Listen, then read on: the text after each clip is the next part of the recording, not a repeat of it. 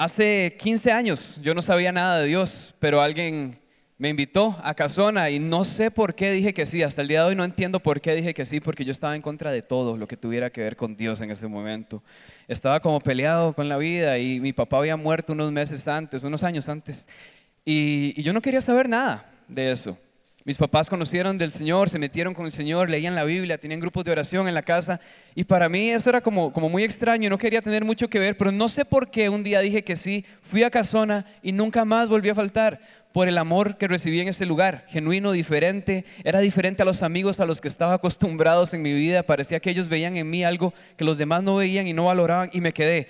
Unas semanas después hay un campamento y también digo que sí, no tenía la menor idea en lo que me estaba metiendo, yo nada más dije, si esta gente me cae tan bien, qué bueno sería ir un fin de semana a un lugar bonito con esta gente bonita que me ha amado de una manera diferente y con las que me siento tan bien, así que dije que sí y fui a un campamento. Ese fin de semana yo caí rendido delante de Dios. Yo le dije que sí, para siempre, sin la menor idea de lo que, lo que me estaba metiendo ni del compromiso que estaba haciendo, porque realmente no conocía al Señor. Solo dije, ya no puedo más, te abro mi corazón. Alguien oró por mí, lloré y, lloré también. y, le, dije al Señor que sí, que entrara en mi vida y que, y que mi vida iba a ser para Él. A partir de ese día mi vida cambió para siempre. Y me regalaron una Biblia, está aquí, llena de leche con chocolate en algunas páginas y mucho tape por todas partes. Ya no la saco de mi casa, hoy la traje por, por esta ocasión especial, pero está hecha pedazos. Porque los primeros años, yo creo que la leí completa como cinco veces porque no iba a la U. Hacía mi mamá creer que yo iba a la U, pero lo que hacía era tirarme en el pretil a leer la Biblia, una por otra, ¿verdad? Eh, con los años le confesé que en realidad nunca fui a clases y solo pasé dos materias en tres años. Pero la Biblia cambió mi vida en ese tiempo. No hagan eso, muchachos jóvenes, no pongan atención a esa parte, omítanla. La de la Biblia sí. Me regalaron una Biblia y, y este saco de dormir fue el mismo que llevé a ese campamento. Y hoy lo voy a abrir porque tiene un significado muy especial para mí. Porque no lo he lavado ni abierto desde hace 15 años. No, mentira sería bien asqueroso, pero no, no, sí, lo he usado, lo han usado muchas personas, así que han recibido la unción que cayó sobre mí en ese campamento hace 15 años. Y es especial, les voy a decir por qué, porque ese fin de semana de ese campamento yo volví a mi casa y para sorpresa mía, mi papá no había resucitado, la situación no había cambiado. Mi cuarto seguía siendo frío, lúgubre y tenebroso durante las noches que yo pasaba ahí triste y deprimido. Y esa depresión, noticias también, no se fue en un campamento o en decirle que sí a Dios, duró muchos años más. Lo que empezó ahí fue un proceso de un primer amor con el Señor. Este día quiero hablarle a tres tipos de personas y usted tiene que caber en uno de esos tres tipos. Número uno, el que, el que recuerda ese, este momento y ese lugar donde le dijo que sí al Señor, pero hoy puede decir, ya no es lo mismo. Quiero hablarle también al que tal vez ha caminado con el Señor por muchos años y dice, tal vez yo no he tenido ese primer amor, esa explosión eso que arde, eso, eso que nos transforma la vida para siempre. O tal vez alguien que en este momento lleva una semana de conocer al Señor y está profundamente viviendo ese primer amor. Cuando yo llegué a ese cuarto y a esa casa me di cuenta que las cosas no habían cambiado y que mi vida probablemente iba a ser exactamente igual. Esa primera noche yo abrí esta cosa y dormí en ella por casi dos semanas teniendo una cama a la par, porque yo no quería que ese momento se acabara nunca. Tenía 19 años, no era un chiquito, pero de ahí voy entendiendo poco a poco porque el Señor dijo que el reino era para los que son como niños. Había una ilusión de estar viviendo ese momento. Y yo no quería que terminara, así que abrí esto, me metí ahí, dormí por casi dos semanas en esto con mi Biblia que en ese momento estaba nueva y empecé a utilizarla. Uno de los primeros versículos que leí me cambió la vida también porque decía Filipenses 3:13, sé muy bien que no he llegado a la meta, pero me voy a esforzar por alcanzarla. Cuando yo leí eso dije, la Biblia no es lo que yo pensaba que era toda mi vida. No es un libro aburrido, es bueno para mí y voy a empezar a leerlo. Y yo creo que en esas dos semanas que dormí tirado en el piso, todas las mañanas llegaba y recogía el sleeping bag y lo metía en, el closet para que nadie se diera cuenta porque qué bañazo. Entonces, eh, así fueron esas dos semanas. Y ya después yo dije, hay que, hay que entrar a la realidad y ponerle ganas. Y no, no le puse ganas, me costó bastante, muchos años más. Pero esa era mi manera de vivir y mantener ese primer amor, eso que estaba sucediendo en ese momento. Y ¿cuántos saben de qué estoy hablando cuando hablo del primer amor, de ese momento donde fue un antes y un después y algo empezó a arder en nosotros y era increíble? ¿Cuántos se acuerdan de esos momentos cuando aceptaron al Señor y su vida cambió para siempre? Eh, creo que muchos hemos pasado por ahí, como les decía, tal vez hay otros que tal vez hoy puedan decir, tal vez yo no he pasado por ahí, y eso es parte de la enseñanza del día de hoy. Y tal vez hay otros que dicen, yo estoy ahí en este momento. Y Dios trabaja conmigo por temporadas. Y desde el año pasado, siempre me enseña algo muy específico. Y mi manera de, trabajarlo, interiorizarlo, es hacer música. Y toda mi música calza dentro de un mismo tema y dentro de una misma necesidad mía con ese tema. Y sigo pegado, pegado, pegado, pegado, hasta que el Señor realmente me hace terminar esa parte de mi vida. Pero siempre hay un tema, un tema central. Y durante el año pasado, y todavía estoy ahí, este ha sido el tema central. Y Dios me ha hablado acerca de regresar a aquello que pasó en ese momento haciéndome ver que no está perdido, haciéndome ver que está ahí. Y, escribí una canción que salió hace un par de semanas justamente que habla de eso así, puntual, se llama Regreso, de regresar al primer amor con, con mi banda Ciudad en lo Alto. Y aprovecho para decirles que dentro de dos semanas vamos a tocar aquí una noche de oración muy especial. Vengan, no falten, espacio político pagado. Hoy vengo a hablarles de pasión. Y hoy vengo a decirles una revelación maravillosa. Digamos que usted va corriendo una carrera el que llega de primero es el primero, el que llega de segundo es el segundo y no hay manera de que el segundo sea el primero a menos que haya habido trampa. Pero el primero es primero el segundo es segundo. Y la enseñanza de hoy se llama primero solo hay uno. Tengo un amigo muy querido que no sé si está aquí, pero que tiene, tiene unas frases reiterativas que han cambiado mi vida. Y una de ellas dice que solo hay una oportunidad de dar una primera buena impresión. Ya la siguiente oportunidad va a ser la segunda impresión. Solo tenemos una oportunidad de dar la primera buena impresión, porque primero solo hay uno.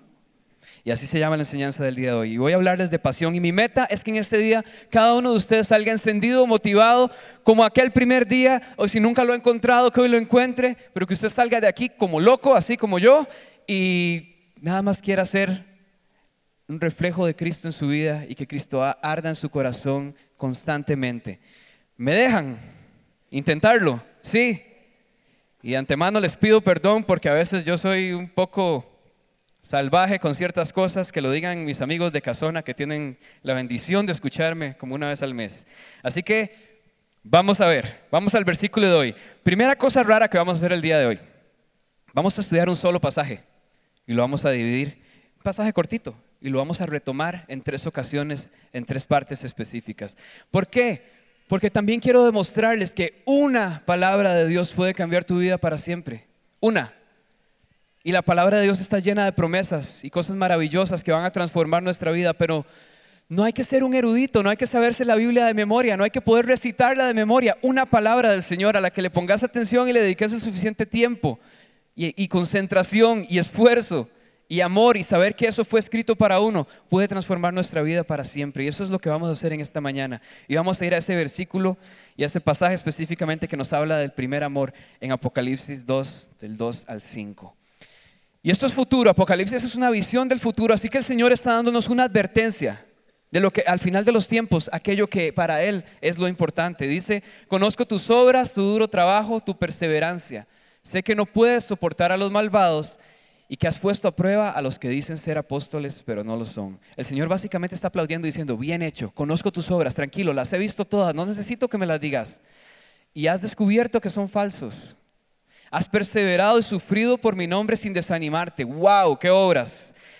Y aquí viene el pero, el gran pero. Sin embargo, tengo en tu contra que has abandonado tu primer amor. Recuerda de dónde has caído Arrepiéntete y vuelve a practicar las obras que hacías al principio. Si no te arrepientes, iré a quitar, iré y quitaré de su lugar tu candelabro. Eso es una advertencia. Y a mí una vez me dijeron un consejo de liderazgo para trabajar con nuestros equipos, que cada vez que fuera a regañar a alguien, le dijera algo lindo primero, algo bueno, recalcar algo positivo de esa persona y después decirle, sí, y ahora quiero hablarte de esto. Y creo que el Señor hace lo mismo. Conozco tus obras, has hecho bien, incluso has sufrido por mi nombre. Pero hay una cosa que tengo contra ti, casi que le dice, hay algo que es más importante, hay algo que no es negociable, y es que has perdido tu primer amor, lo has dejado, lo has abandonado, ha quedado atrás. Recuerda dónde has caído, regresa, vuelve, porque ahí está.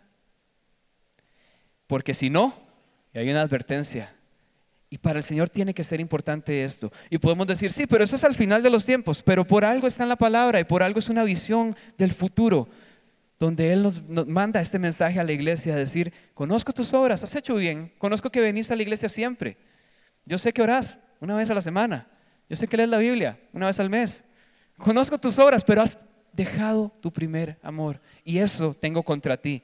Yo no sé usted, pero yo no quiero que el Señor me diga, tengo algo contra ti, porque en ese momento me tiembla todo y digo, ¿qué hice? ¿Qué hice? ¿Qué hice? ¿Qué hice? ¿Qué, me faltó? Y si el Señor nos está diciendo aquí de qué se trata, creo que es un regalo de su amor maravilloso. Así que la enseñanza de hoy se llama Primero, solo hay uno. Y voy a hablarles un segundo acerca de mi niñez. Por ahí de los, no sé, eran como 10, 9, 10 años por ahí, entré a la banda de la escuela en ese momento por una razón muy simple. Yo quería poder pegarle un tambor. Yo quería tener esos palitos y un tambor y, poder, y poder hacer escándalo. Eh, ahí, ahí se inició esto en mi vida por, por lo escandaloso. El espíritu escandaloso entró en mi vida y me compraron un tamborcillo rojo, me acuerdo. Yo tenía ese tamborcillo y yo decía, pero es que yo quiero ser baterista como los rockeros que yo veo en la tele. Entonces, cualquier caja que había en mi casa vieja, yo la agarré y esa fue mi primera batería. Y la llené de golpes por meses. Y le pegaba y le pegaba y le pegaba todo el tiempo. Esa fue mi primera batería. Con el tiempo me regalaron una batería y fui baterista por varios años. Ese es mi, instrumento principal, aunque usted no lo crea. No tenía tal vez una batería, pero tenía mis cajitas de cartón, mis palitos y tenía pasión, pasión. Yo realmente quería ser baterista, yo quería ser músico. Cuando conocí de Jesús, quería hacer música que hablara de eso tan maravilloso que Él había hecho en mi vida. Y tenía una guitarra eléctrica que no era lo más apto para ese para este gremio, ¿verdad? No, no, era lo mejor para ese momento, para lo que yo quería hacer. Yo nunca había cantado en mi vida, realmente cantaba súper mal, me daba demasiada pena, pero tenía pasión. Y cada vez que les pregunte eso, ustedes van a gritar como iglesia, pasión. Y lo van a gritar con pasión. En ese momento, hoy en día grabamos música, hacemos muchas cosas y producimos canciones. En ese momento yo no tenía una, una compu con cuál grabar, pero tenía un lápiz, un papel y tenía pasión, eso. Años después tuve una compu que pesaba como 100 kilos, era lo más lento del planeta y tenía un micrófono de esos que uno usaba para hablar por Skype, que lo ponía en el escritorio y tenía así un cuello largo y sonaba espantoso. Por supuesto que no estaba hecho para tocar instrumentos en él, y así empecé a grabar mis primeras canciones y mis primeras ideas. No tenía tal vez el equipo de hoy en día, pero tenía eso, ya los tengo. Bien.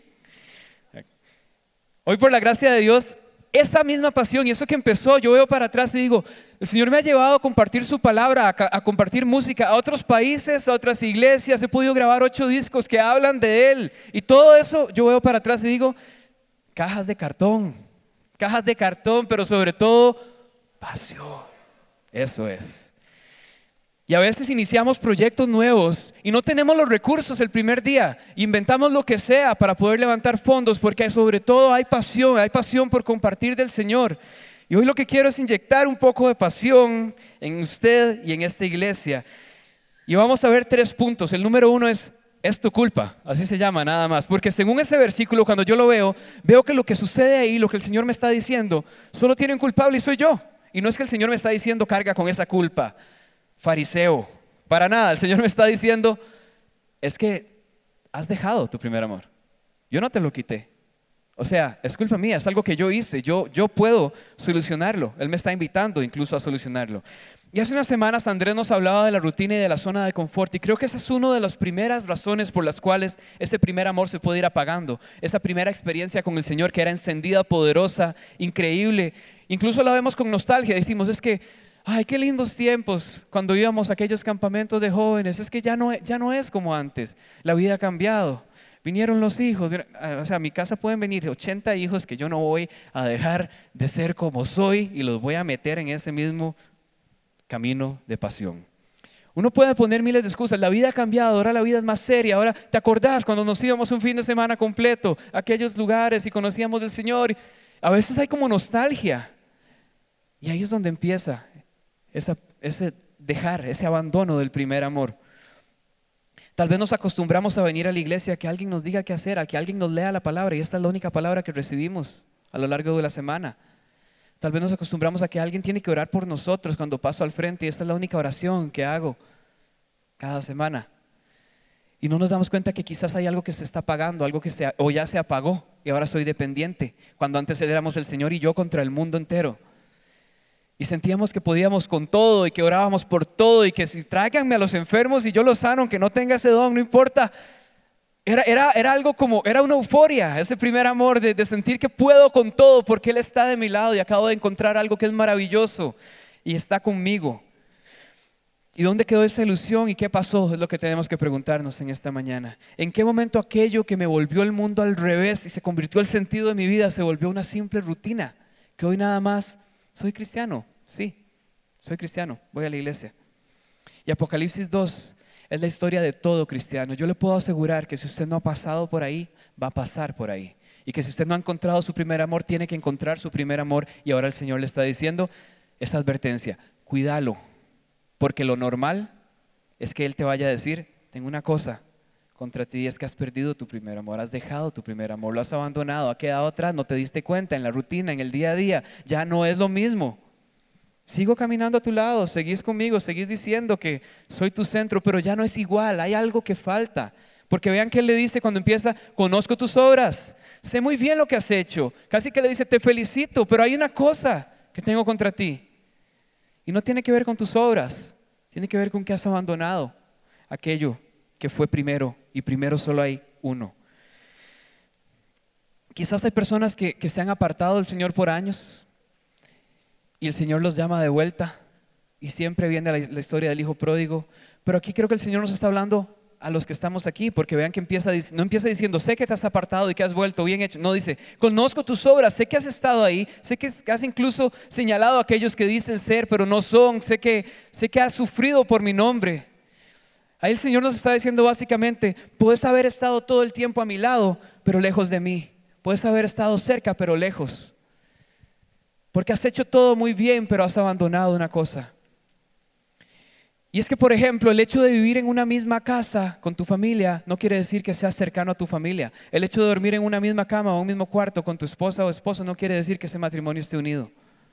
El hecho de estar aquí todas las semanas buscando al Señor no quiere decir que estemos pegados a Él, no quiere decir que nuestro primer amor esté encendido. Y Él ahí nos está diciendo, regresa, mira de dónde has caído, vuelve a practicar las obras que hacías al principio. Cuando, cuando hay algo que teníamos, cuando éramos bebés espirituales, que lo perdimos ahora que somos adultos, y eso es interesante. Cuando llevamos un tiempo de caminar al Señor y conocemos más de Él, más bien se nos va apagando esa emoción, esa emoción. No entiendo por qué. Porque mientras más lo conocemos, debería ser más sorprendente y más emocionante. Y se vuelve más importante ganar una discusión o probar un punto acerca de la fe que vivir apasionados. Pelear con alguien por las redes sociales para demostrarle cuánto sé de la palabra se vuelve más importante que amarlo y honrarlo entre hermanos. Y vamos perdiendo poco a poco esa ilusión del inicio, incluso por el tiempo y por el conocimiento que tenemos del Señor cuando debería ser completamente al revés. Y, nos da por discutir con todo el mundo y, a veces nos volvemos medio, medio arrogantes y medio peleones y no nos gusta que nos digan ciertas cosas. Y me encontré una foto en, en, Instagram que me llamó demasiado la atención y quiero leerles lo que dice, porque tal vez la han visto. Está en una columna que dice, al trabajo y otra que dice a la iglesia. Entonces dice, al trabajo cinco días a la semana, a la iglesia un día a la semana. Al trabajo eres puntual, a la iglesia llegas tarde. Al trabajo si te sientes mal igual vas, a la iglesia si te sientes mal no vas. Eh, al trabajo si llueve igual vas, a la iglesia si llueve no vas. Al trabajo sin dinero igual vas, a la iglesia si no tienes dinero no vas. A la iglesia, al trabajo con depresión igual vas, a la iglesia con depresión no vas. Al trabajo enfermo igual vas, a la iglesia enfermo no vas. A la iglesia, al trabajo haces horas extra y a la iglesia quieres salir rápido. Al trabajo no hay problemas con los compañeros y en la iglesia hay problemas con los hermanos. En el trabajo te comprometes y cumples, en la iglesia no cumples con tus compromisos. En el trabajo te mantienes despierto, en la iglesia te duermes en el sermón. ¡Ojo! En el trabajo trabajas dándolo todo y la iglesia muchas veces no ayudas en nada. Ahí hay que ir haciendo un check y decir, revisarse y decir cuál soy yo realmente, porque no, mentira que si alguien las tiene todas eh, y marca así todas las anteriores, como el marcar con X, pues vamos a orar por usted al final. Pero, por ejemplo, si juega la Champions y usted va a ver donde un amigo a ver el partido, usted no llega tarde, probablemente llega antes para estar con los compas y esperar ese partido o la final del Mundial. Y es que en el primer amor probablemente llegábamos de primeros a la iglesia, queríamos pararnos en la puerta a saludar y abrazar a la gente porque Dios está transformando mi vida y este lugar juega un papel muy importante y hay algo que está pasando en mi vida y no, no puedo esperar, hasta me levanto sin despertador porque quiero ver qué tiene el Señor para mi vida hoy en comunidad porque hay algo especial que está sucediendo. Y a veces me pregunto por qué ese nivel de pasión que tenemos por ciertas cosas muchas veces no los tenemos por las cosas de Dios, porque tal vez se nos hizo costumbre, porque tal vez ya lo conocemos y no sabemos que Él es infinito y que todos los días nos va a mostrar algo nuevo. Y esto es con todo el amor del mundo. A veces estamos cantando aquí, vemos gente que entra en la última canción. Y, y no los vengo a regañar, solo les vengo a decir, ese tiempo de adoración no es un tiempo para darle chance a que la gente llegue porque viene el plato principal que es la enseñanza. Es un tiempo en el que preparamos la mesa para venir a sentarnos con el Señor y estar con Él cara a cara. Es importante, es un tiempo vital, le podría decir yo. Si en esta iglesia lo hacemos con música y si no le gustan las canciones, pues no sé qué le puedo decir. Pero ese tiempo es un tiempo en el que preparamos esa mesa para venir a sentarnos con el Padre para venir a estar con Él. ¿Se acuerdan la mesa que nos enseñó el pastor hace unas semanas? Es esa mesa donde nos sentamos a escuchar de Él directamente, a escuchar su palabra. Porque si usted nada más viene a la iglesia por la palabra, quiere decir que solo queremos recibir de Él. Y nos podemos volver vividores. Solo recibimos, recibimos, recibimos pero hay bendición en el dar y el Señor merece que le demos lo mejor de nosotros. Y por eso tenemos un tiempo de adoración al inicio. Y no los regaño, los invito. Hagamos todo el esfuerzo por llegar temprano, porque esta iglesia siempre está como un 50-60% cuando arranca la adoración. Tal vez usted no se da cuenta, pero yo sí. Y quiero invitarlo, lo que, porque me preocupa que tal vez estemos perdiéndonos la parte increíble que es el dar al Señor aquello de lo que Él es digno. Cuando venimos nada más a escuchar, estamos recibiendo de Él. Pero esta primera media horita es un tiempo para darle al que merece lo mejor de lo mejor. Y ahí nada más te lo digo para que pensemos, ¿será que eso tiene algo que ver con mi pasión? ¿Qué tan apasionado soy por dar al Señor? Tal vez soy apasionado por recibir y porque alguien ore por mí y me dé una palabra. Pero qué tan apasionado soy por dar al Señor aquello que Él merece, sabiendo que no puedo ni igualar ni parecerme a lo que Él hizo por mí, pero hay algo que sí le puedo dar, que es mi adoración, que es mi vida en gratitud a Él. Y ese tiempito que tenemos para cantar canciones, si usted le pone atención a las letras, son escogidas para que juntos como iglesia podamos decirle a Él lo que Él significa para nosotros.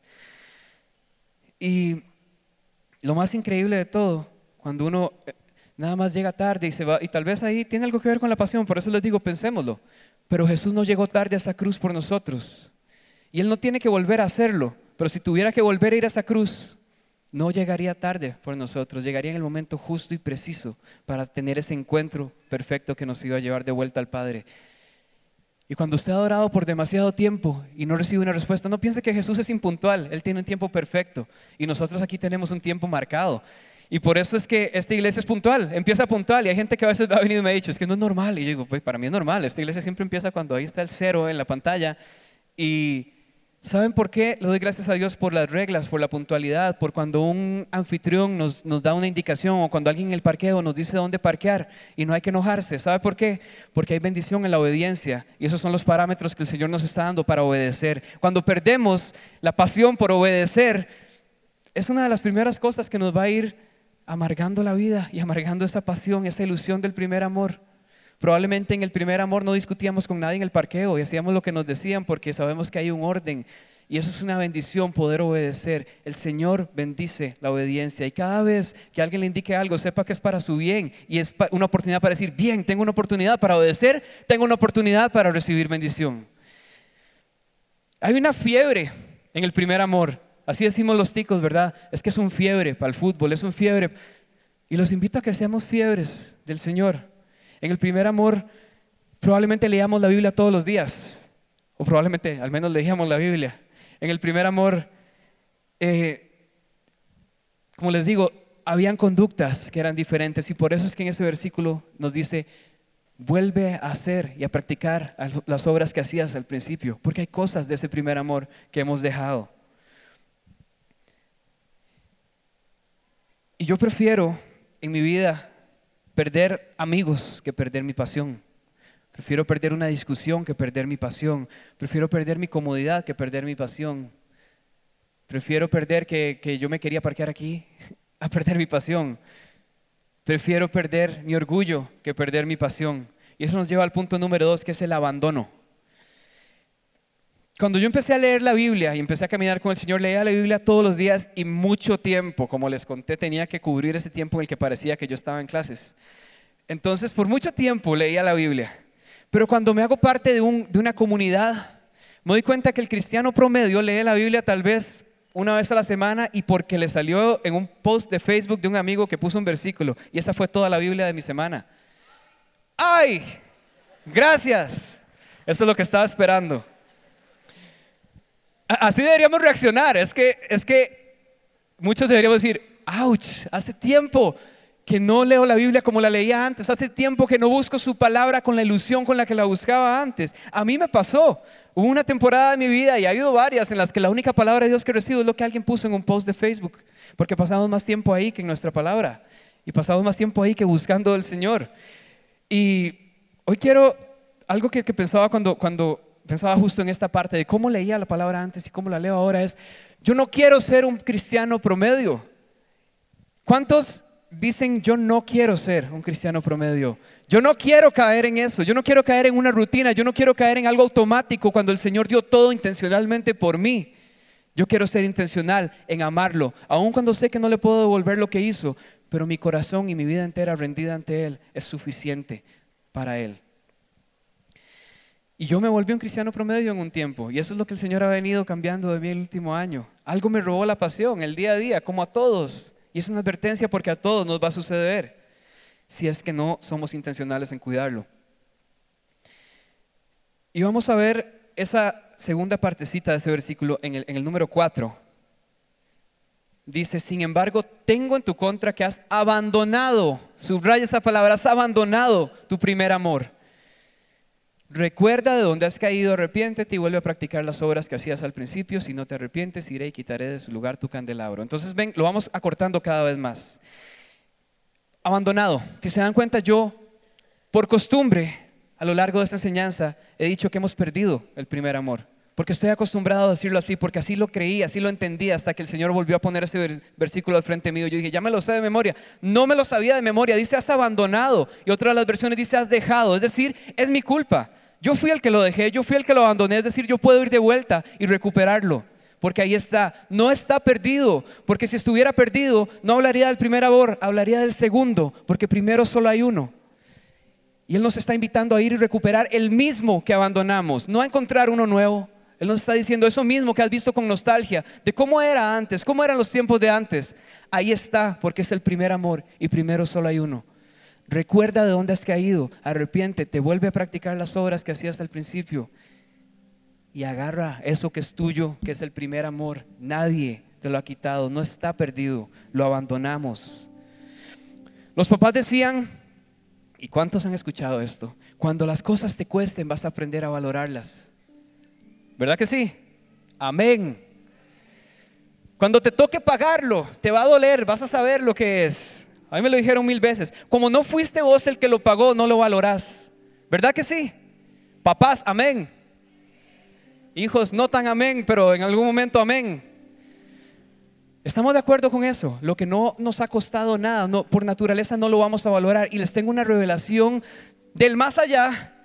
La gracia y la salvación no te costó un cinco y por eso es que si no la cuidamos intencionalmente va a estar en una esquina llena de telarañas y polvo.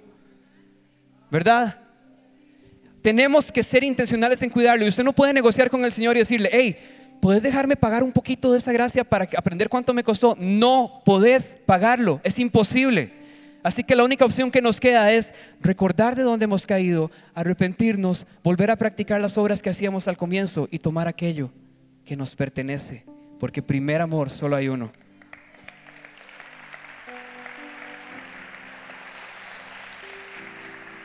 Y como no podemos valorar aquello que no hemos pagado y la gracia no nos costó nada, se nos va pagando la pasión, se nos va pagando esa ilusión, esa perspectiva del asombro de esa primera vez que conocimos al Señor y lo veíamos como algo enorme y desconocido, pero emocionante.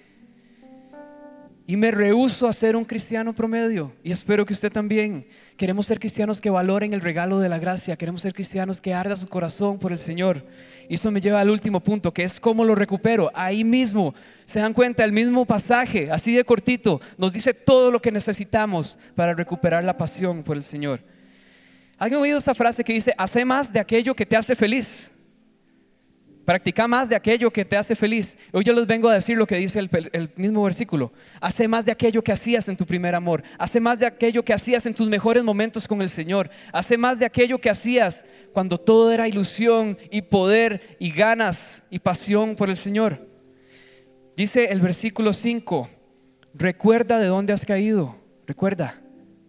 Y es que el recuerdo puede ser de dos maneras. Ay, qué lindo era. O decir, Qué lindo es, voy a ir por él porque primero solo hay uno y me está invitando a recuperarlo.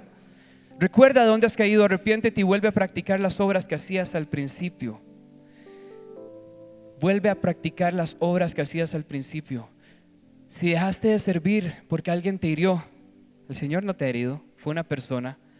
Vuelve a buscar la manera de servirle si eso es lo que hacía arder tu corazón.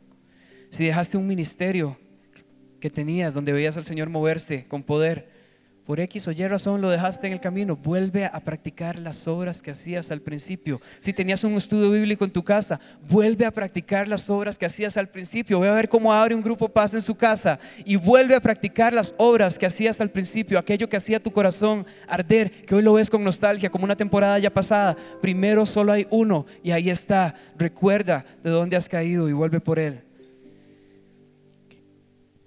Y les voy a hablar de pasión un momento para inspirarlos. Pasión es haber visto a mi mamá cuidar a mi papá hasta el día en que murió.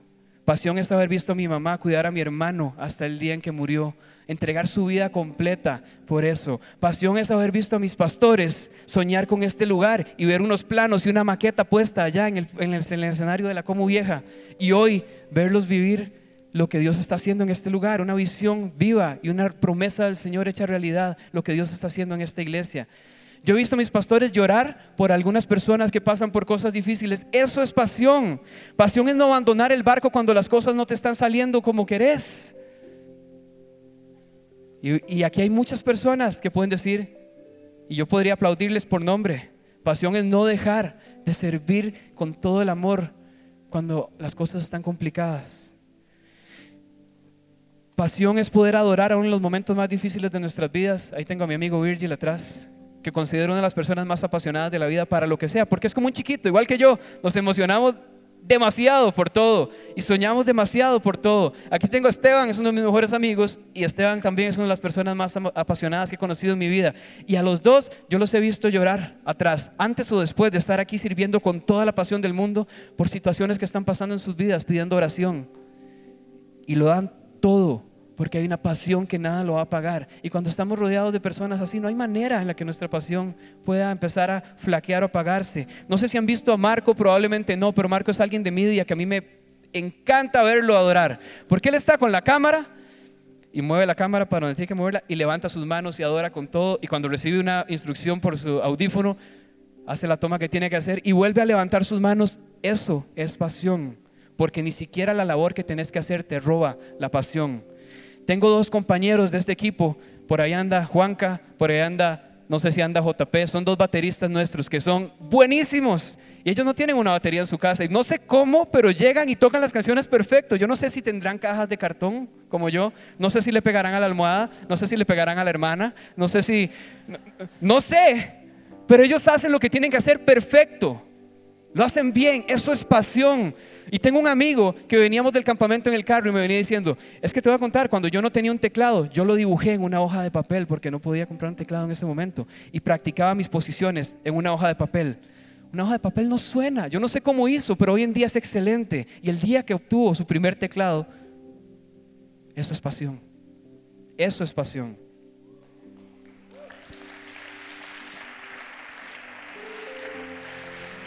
Y pasión No depende de tu conocimiento, no depende de tu posición. Vamos a jugar el jueguito otra vez. Los discípulos no tenían un gran conocimiento de la palabra, pero tenían... David no fue entrenado para ser rey, era pastor de ovejas, pero tenía... Y comunidad paz, hoy los quiero invitar a que seamos una iglesia con... Una iglesia apasionada, por amar al Señor, por servir a otros, por honrar a otros, por no andar discutiendo por tonteras, por realmente amarnos unos a otros, honrarnos unos a otros, ser ejemplo de lo que el Señor puede hacer cuando caminamos con pasión. Demos el ejemplo, adultos, desde lo más pequeño. Lleguemos temprano, hagamos el, mayor esfuerzo por traer a nuestros hijos a la hora que es para que reciban lo que están recibiendo en Kids, que es maravilloso, porque ahí hay pasión. Hay pasión en el parqueo cuando hay personas que bajo la lluvia están dispuestas a estar ahí para servirnos de la mejor manera y tratar de controlar el caos que podría ser aún mayor con la cantidad de gente que está viniendo a esta iglesia. Honrelos y denle las gracias, porque eso es pasión.